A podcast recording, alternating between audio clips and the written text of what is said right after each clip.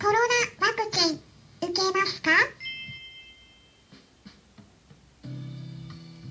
こんにちは。サラホリスティックアニマルクリニックのホリスティック獣医、サラです。本ラジオ番組では、ペットの一般的な健康に関するお話だけでなく、ホリスティックケアや地球環境、そして私が日頃感じていることや気づきなども含めて様々な内容でイギリスからお届けしております。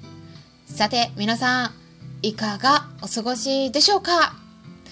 まあ、イギリスはですね、昨日も寒かったんですけれども、まあクラブハウスでね、ちょっといろんな方々とお話しさせていただいて、やっぱりですね、まあ、ペットではなく人の話になるんですが、新型コロナウイルスのワクチン接種どうするかっていうお話がね、結構あちこちでされているんですね。で、まあ、日本でも少しずつワクチン接種を促すような案内が届いていたり、まあ、欧米の方だと今後ねどこかの施設を利用するにしても、まあ、それぞれの場所でワクチンパスポートって呼ばれるあの証明書を見せる必要が出てくるんじゃないかとかね、まあ、いろんな憶測が飛び交っているようですので今回はですねそのあたりイギリスではどういうふうに言われているのかお伝えすることで日本の皆さんにとってもね参考になればなと思います。でこのワクチンパスポートなんですけどねこれイギリスでは反対運動が起きてます。はい。でえっ、と私はね思ってるのはできるかもしれないけれども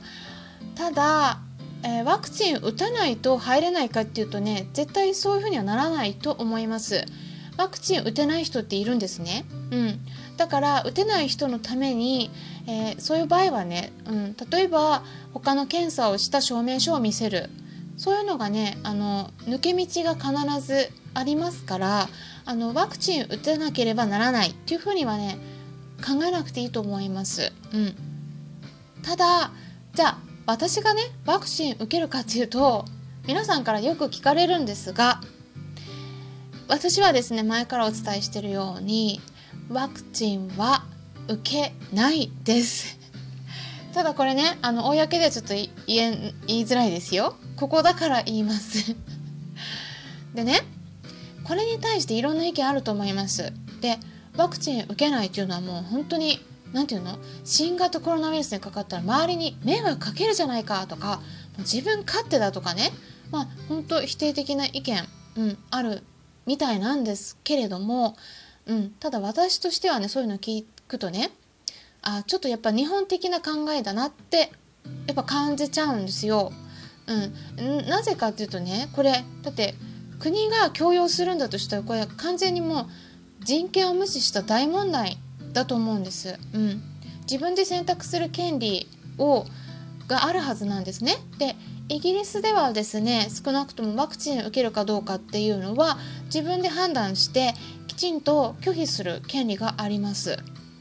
これはですねもう医療の原則なんですね。うん、informed consent って呼ばれます。情報についてしっかり説明を先生から受けてその上で同意をするっていう意味なんですね。同意できない場合は拒否する権利があります。であのワクチンでね集団免疫獲得するためにはある程度のワクチンの接種率っていうのが必要になってくるからだから国の方でも推奨されてはいるんだけれどもこれってね100%全員が打つ必要はないんです。うん、ただ結構高い確率で まあ、多くの方が受ける必要はあるんですがもう一点忘れてはならないポイントがあります。それはですね抗体ができるためには、うん、集団免疫っていうのは抗体を持ってる人たちがたくさん集団でいればそれで、まあ、集団全体としての免疫になるということなんですけれども抗体を作るのはねこれワクチンだけじゃないんですね。実際にはまああの運が悪く新型コロナウイルスに1回かかってしまった人がいて回復した場合はですね自分で作り出した抗体が体の中に残ってるはずです。ですからそういう人はワクチン打つ必要ないんですね。だから私ねほんと疑問なのがワンちゃん猫ちゃんとかだったらねあのワクチン打つ前に、まあ、特にワンちゃんですけれども抗体の検査しますよね。混合ワクチン打つ時に。で抗体検査して抗体がもう基準値以上残ってたら打たなくていいって免除になりますよね。これなんで人間でやらないのかなって思うんですよ。だって抗体持ってたら別にワクチン打つ必要ないですからなんでワクチン打つのかっていうと抗体を体の中に作らせるためにワクチン打つんですよもうすでに持ってたら打つ必要ないですよねって思うんです。うん、まあそのなんかシステム的ななんかあの面倒だとかそういうのがあるのかもしれないですけど。だからですねあのまあただ私としてはねあのワクチンを打たない理由っていうのはあのちょっと正当な理由はありましてこれアレルギーです。アレルギーの症状があってで以前受けたワクチンでも副反応をすでに起こしてます。これ何回も起こしてます。でこれリスクが高いって言ったことがあります。であのイギリスの NHS の国民健康サービスの方で今回の新型コロナウイルスのワクチンを受けられない人の条件っていうのを提示してるんですね。でそれを皆さんにお伝えします。まず1つ目としては妊娠してる人です。もしくは妊娠してる可能性のある人。そして2つ目としては16歳未満の子供。それから3つ目としてはアレルギーの人です。でこのアレルギーっていうのはですね過去にワクチンを打った時にアレルギー反応を起こしたことがある場合だけではなくて例えば他のお薬に対するアレルギーとか食物アレルギーの人も当てはまります。でこれら3つですね条件どれかに当てはまる人はワクチンを打つべきではないってイギリスからは言われてるんですね、まあ、日本は日本のあの独自の条件になってくるとは思うので必ずしも同じにはならないと思うんですがあとあの1つ目と2つ目に関しては、まあ、今のところ安全性が保証されてないからっていう理由があるためなんで、まあ、今後新しいデータが出て保証されるようになったらワクチンを打てるようになる可能性はあると思います。あとですねあの私個人的にもですね このワクチンうん果たしてねどの程度効果があるのかすごくね疑問です。はいなぜかっていうと皆さんもご存知の通り新型コロナウイルスは去年の12月から毎月のように変異株が出てきてるんですね具体的には去年12月に見つかったイギリスと南アフリカのタイプ。それから今年の1月に見つかったブラジルのタイプ。だけではなく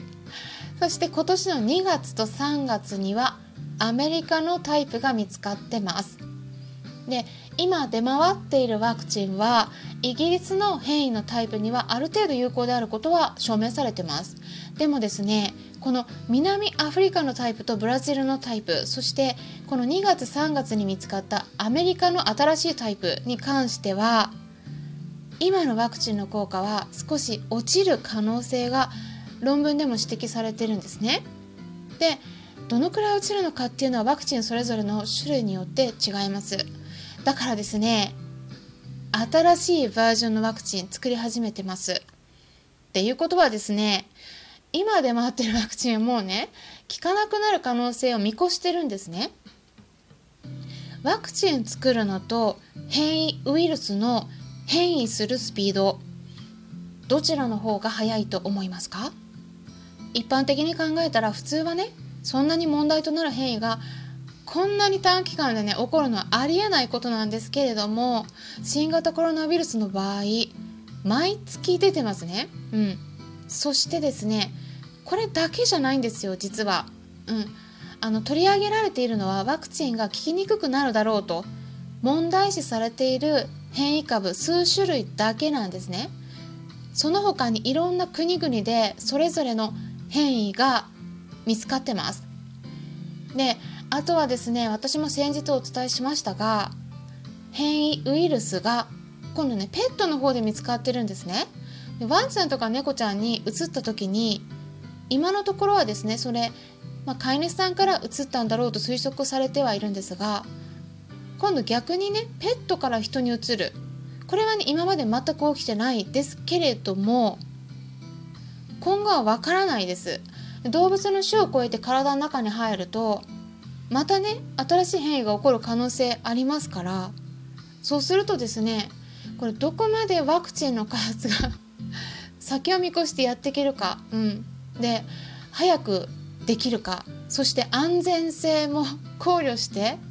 うん、で今出回ってるワクチンは少なくとも今言えるのは1年後も効くっていう保証はどこにもないんですね。うん、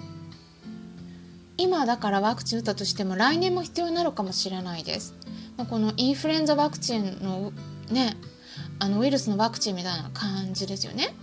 じゃあどうしたらいいかって言いますとねこれ私がいつもお伝えしていることなんですがあのワクチン打つメリットとデメリットそして打たなかった場合のメリットとデメリット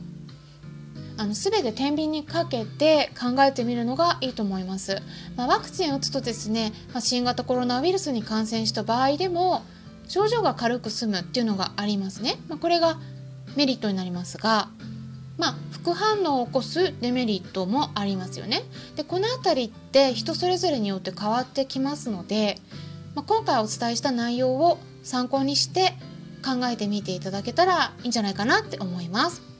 まあ、こんな感じでお伝えしたんですけれども参考になったという方はよろしければいいねボタンのクリックとかフォローもしていただけたら嬉しいです。今回も最後まで聞いてくださりありがとうございました。それではまたお会いしましょう。ホリスティック獣医、サラでした。